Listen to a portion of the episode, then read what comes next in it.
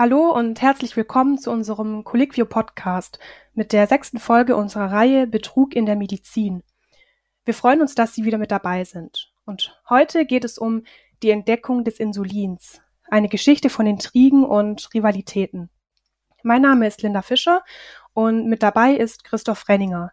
Wir gehören zu Colliquio, Deutschlands größtem Portal für Ärztinnen und Ärzte.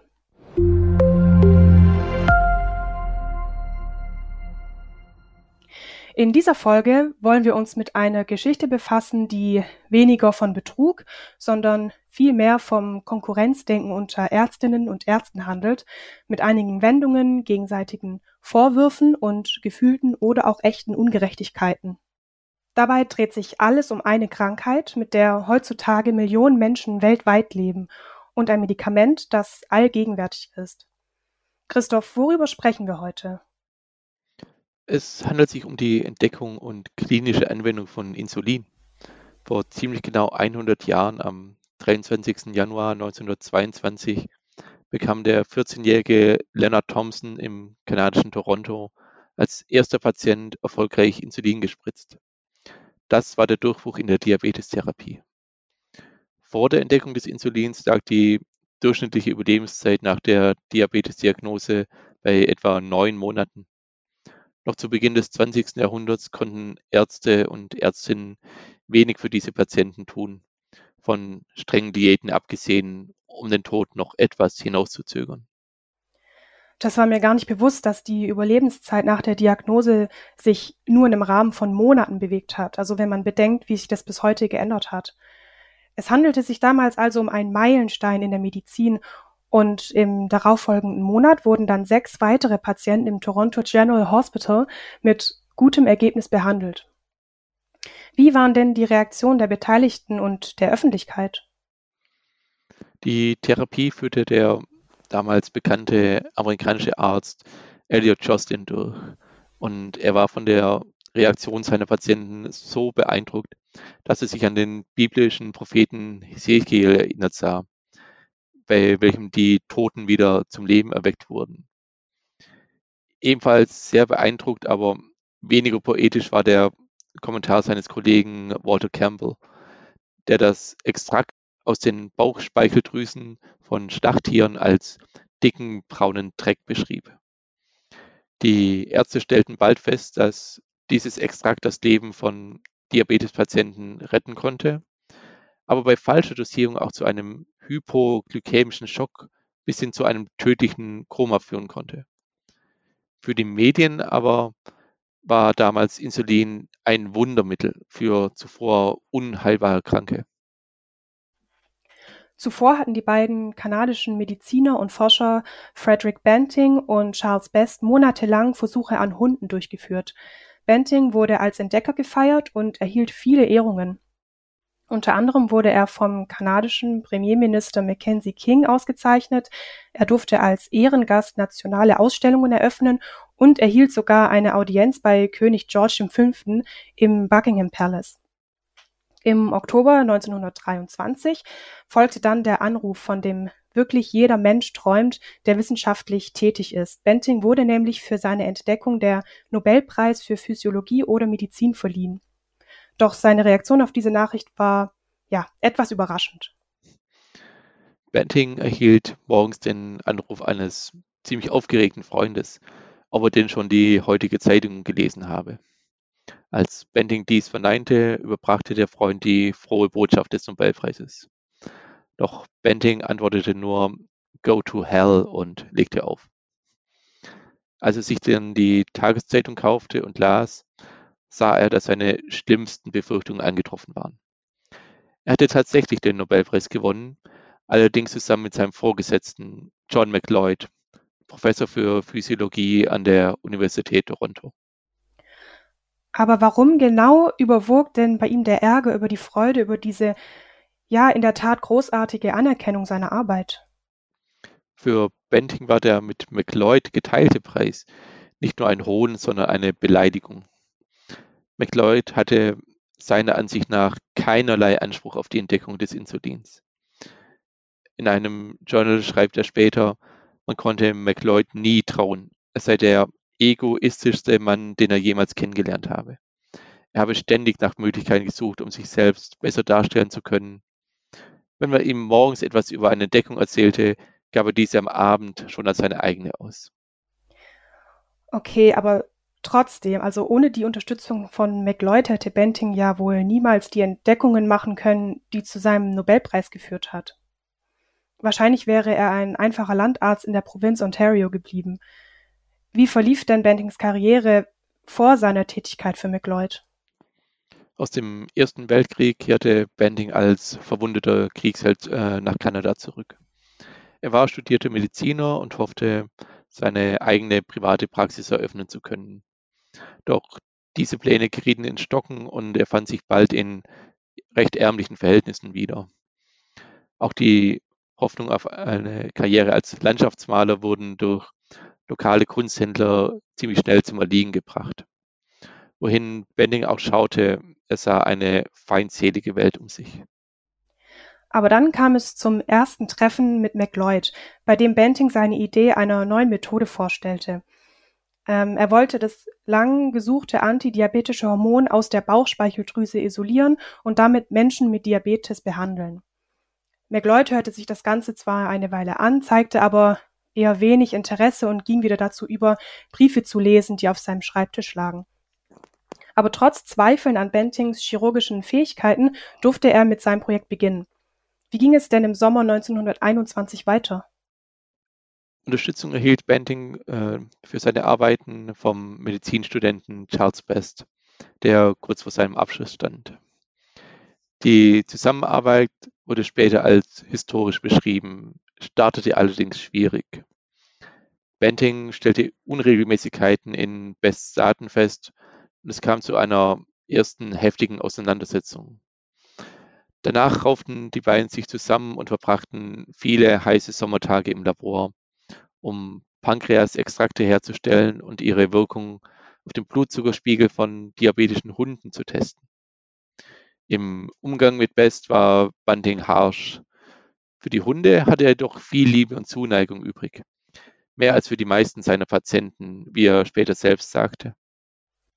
Und während dieses Sommers befand sich McLeod auf Reisen durch Europa.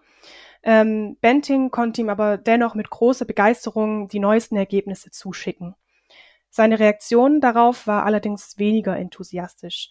Er merkte zum Beispiel an, dass manche Ergebnisse der Experimente inkonsistent seien und dass auch passende Kontrollen fehlten. Und als Nick Lloyd am Ende des Sommers dann nach Kanada hm, zurückgekehrt war, kam es zu einem nächsten Konflikt. Banting schickte eine Liste mit Wünschen nach weiteren Laborräumen und besserer Ausstattung. Dies wurde aber von McLeod abgelehnt. Wütend stürmte Banting aus dem Büro und rief, dass er diesem Misskerl zeigen werde, dass er nicht die Universität von Toronto sei und drohte damit, seine Forschungsarbeit woanders fortzuführen. Und am Ende des Jahres wurde die Situation zwischen den beiden Männern noch schlimmer.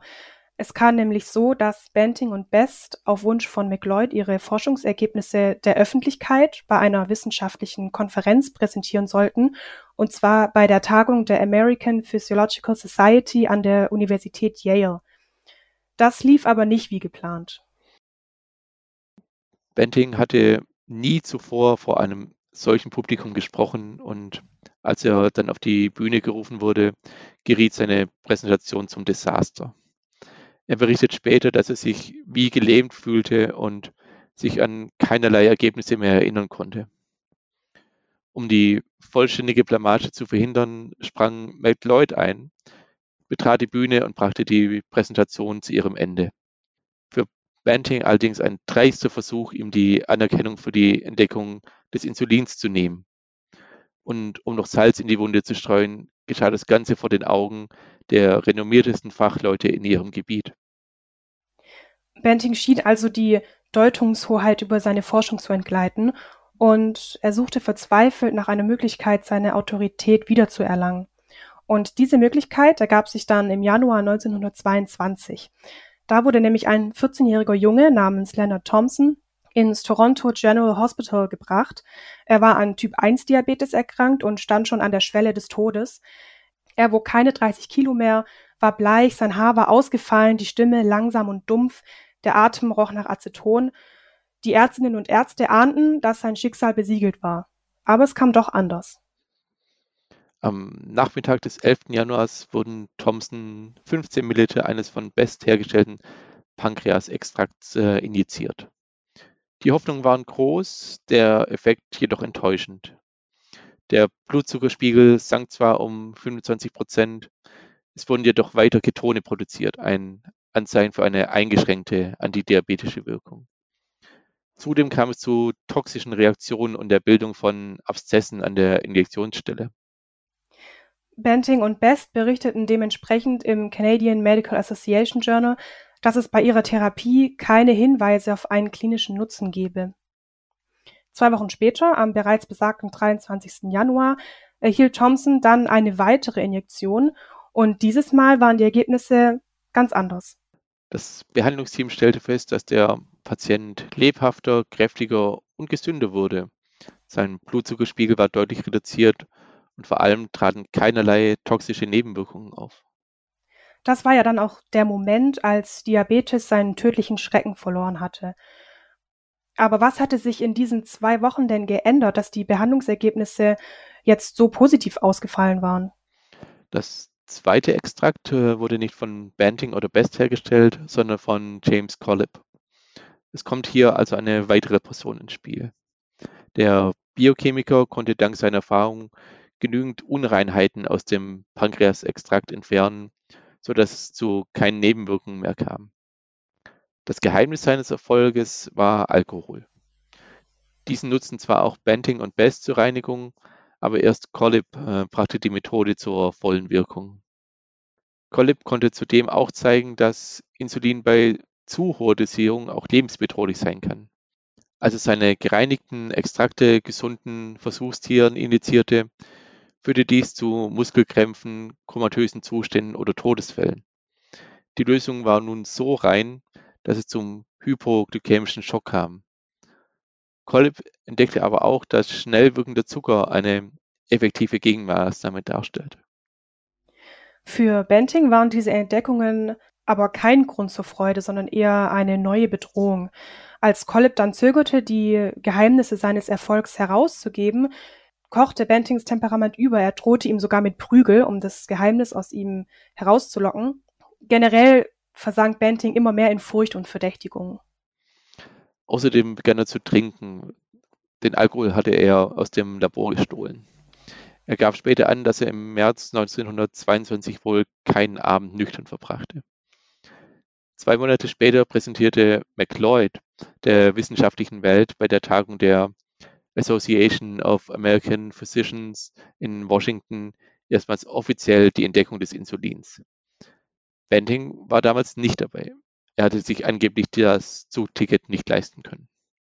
Aber Banting war ja nicht die einzige Person, die die Entscheidung des Nobelpreiskomitees wütend machte. Es gab nämlich einen weiteren Experten, der die Entdeckung des Insulins für sich in Anspruch nehmen konnte. Und das war mehr als 20 Jahre vor den Kanadiern. Es handelt sich hierbei um den deutschen Arzt Georg Zülzer, der bereits im Jahr 1908 zeigen konnte, dass Pankreasextrakte Zucker und Ketone im Urin von sechs Diabetespatienten senkten und mindestens einen dieser Patienten aus dem diabetischen Koma holte. Er nannte seine Lösung Acromatol und sicherte sich auch das Patent äh, dafür. Aber wie auch zunächst bei Banting und Best traten auch bei Zülzer Nebenwirkungen auf, wie zum Beispiel Fieber, Schüttelfrost und Erbrechen, wahrscheinlich wegen Verunreinigungen in den Präparaten. In seinem Patent äh, schreibt Zülzer aber schon, wie mit Alkohol eine Aufreinigung erfolgen sollte. Das Ganze sah also vielversprechend aus. In der Tat konnte Zülzer 1914 die Unterstützung des Schweizer Pharmaunternehmens Hoffmann La Roche gewinnen. Auch die zunächst aufgetretenen Nebenwirkungen blieben bei den besser gereinigten Extrakten aus. Allerdings beobachtete Zülzer bei Versuchstieren nun neue Effekte mit Krampfanfällen oder Koma. Doch bevor diesen Wirkungen auf den Grund gehen konnte, führte der Erste Weltkrieg zu einem abrupten Ende seiner Forschung. Er hat sie danach nie wieder aufgenommen. Und ein knappes Jahrzehnt später gab es dann also den Nobelpreis für Banting und McLeod. Für Zülzer war das sicher eine persönliche Enttäuschung. Ja, vor allem, weil er erst äh, zu diesem Zeitpunkt realisierte, dass die Nebenwirkungen nicht auf Verunreinigung beruhten, sondern Symptome eines hypoglykämischen Schocks waren. Seine Insulinpräparate waren also bereits so rein, dass der Blutzuckerspiegel zu stark absank. Historiker sehen Zülzer ja wie einen Charakter in einer griechischen Tragödie. Er hatte eine wirksame Insulintherapie in seinen Händen, die ihm aber dann durch Umstände entrissen wurde, die außerhalb seiner Kontrolle lagen. Aber warum wissen wir eigentlich nicht mehr über die Arbeit von Zülzer? Das hat auch mit äh, Charles Best zu tun. Dieser fühlte sich bei der Nobelpreisvergabe ebenfalls übergangen. Benting schrieb ihm zwar direkt nach der Verkündung, dass er alle Ehrungen mit Best teilen werde und diese auch die Hälfte seines Preisgelds äh, von 20.000 kanadischen Dollar erhalte. Das entspricht heute etwa einer halben Million Euro. Doch diese Entschädigung reichte nicht aus, um Bests Groll verschwinden zu lassen. Das Verhältnis zwischen diesen beiden Männern kühlte also mit der Zeit deutlich ab. Als Benting sich im Jahr 1941 auf eine geheime Kriegsmission nach Großbritannien aufmachte, sagte er vor dem Abflug, diese Mission ist riskant. Falls ich nicht zurückkomme und Sie meine Professur an diesen Hurensohn Best geben, werde ich nicht ruhig in meinem Grab liegen. Ja, tragischerweise erwiesen sich diese Worte als prophetisch. Das Flugzeug stürzte nämlich wirklich ab kurz nach dem Start und Benting verstarb. Da McLeod bereits 1935 verstorben war, blieben aus dem ursprünglichen Team nur Best und Collip übrig. Und Best wollte unbedingt dafür sorgen, dass sein Name in die Geschichte eingeht. Aber um seinen Anspruch auf die Entdeckung des Insulins anzumelden, musste er klar machen, wann dies denn wirklich stattgefunden hat. Waren es die Hundeexperimente von Banting und Best oder die erfolgreiche erste Anwendung? Und wenn man von letzterem ausgeht, müsste sich Best mit der für ihn unangenehmen Tatsache auseinandersetzen, dass erst das Präparat von Collip und nicht sein eigenes bei der Therapie von Leonard Thompson erfolgreich war. Wie ging Best denn damit um? In medizinischen Kreisen seiner Zeit gewann er ja an Ansehen. Best hielt viele Vorträge, in denen er Collips Beitrag zur Anwendung von Insulin entweder überhaupt nicht erwähnte oder die Bedeutung herunterspielte. Best betonte stets, dass der entscheidende Moment die erste Insulininjektion am 11. Januar 1922 gewesen sei. Dass der therapeutische Erfolg erst zwei Wochen später mit Collips Präparat erfolgte, ließ Best unter den Tisch fallen. Gleichzeitig nahm Best die Aufreinigung der Pankreasextrakte mit Alkohol als seine eigene Idee in Anspruch. Für Collip mussten ja diese anmaßenden Vorträge sehr ärgerlich gewesen sein. Gerade wenn Best die Experimente mit diabetischen Hunden als eigentliche Entdeckung des Insulins für sich und Banting reklamierte. Was ist denn bekannt über die Reaktion von Collip? Soweit bekannt nahm er das Ganze, zumindest öffentlich, mit stoischem Schweigen hin. Okay, es scheint also so, als ob sich Best seinen Platz in der Medizingeschichte gesichert hatte. Er wurde zu dem Experten, wenn es um die Entdeckung des Insulins ging. Im Jahr 1953 wurde sogar ein neues Forschungsinstitut in Toronto nach ihm benannt. Aber in den späten 1960er Jahren erhielt er einen Brief mit neuen Herausforderungen. Genau, dort wurde äh, geschrieben, dass im Sommer 1921, als Bending und Bess gerade ihre Tierversuche durchführten, der rumänische Wissenschaftler Nicolae Paulescu ähnliche Experimente in einem europäischen Wissenschaftsjournal veröffentlicht hatte. Allerdings äh, wurden Paulescus Arbeiten in der medizinischen Welt äh, nicht beachtet. Das hängt auch damit zusammen, dass er starke antisemitische Ansichten vertrat und eine entscheidende Rolle bei der Durchführung des Holocaust in Rumänien spielte. Das überschattete seine Arbeiten und er kam deshalb nicht zu medizinischem Ruhm. Was entgegnete Best denn auf die Frage, ob nicht auch andere Forscherinnen und Forscher eine Würdigung für die Entdeckung des Insulins verdienen? Also zum Beispiel Paulescu, Zülzer oder auch der Biochemiker Israel Kleiner, der im Jahr 1919 am Rockefeller Institute zeigte, dass Pankreasextrakte bei Tieren eine Hypoglykämie auslösen kann. Dazu meinte Best wörtlich, keiner von ihnen überzeugte die Welt davon, was sie gefunden hatten. Das ist das Wichtigste bei jeder Entdeckung. Man muss die wissenschaftliche Welt überzeugen. Und das haben wir getan.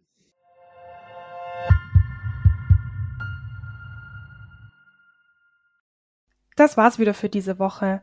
Die Quellen zu dem hier vorgestellten Thema und ein komplettes Skript finden Sie unter diesem Beitrag verlinkt. Wenn Sie uns nicht verpassen wollen, abonnieren Sie uns gerne auf iTunes, Spotify oder Deezer. Dieser Podcast wird produziert von der Colliquio Medizin Redaktion. Aufgezeichnet wurde am 23. Februar 2022. Redaktion Christoph Renninger und Dr. Linda Fischer.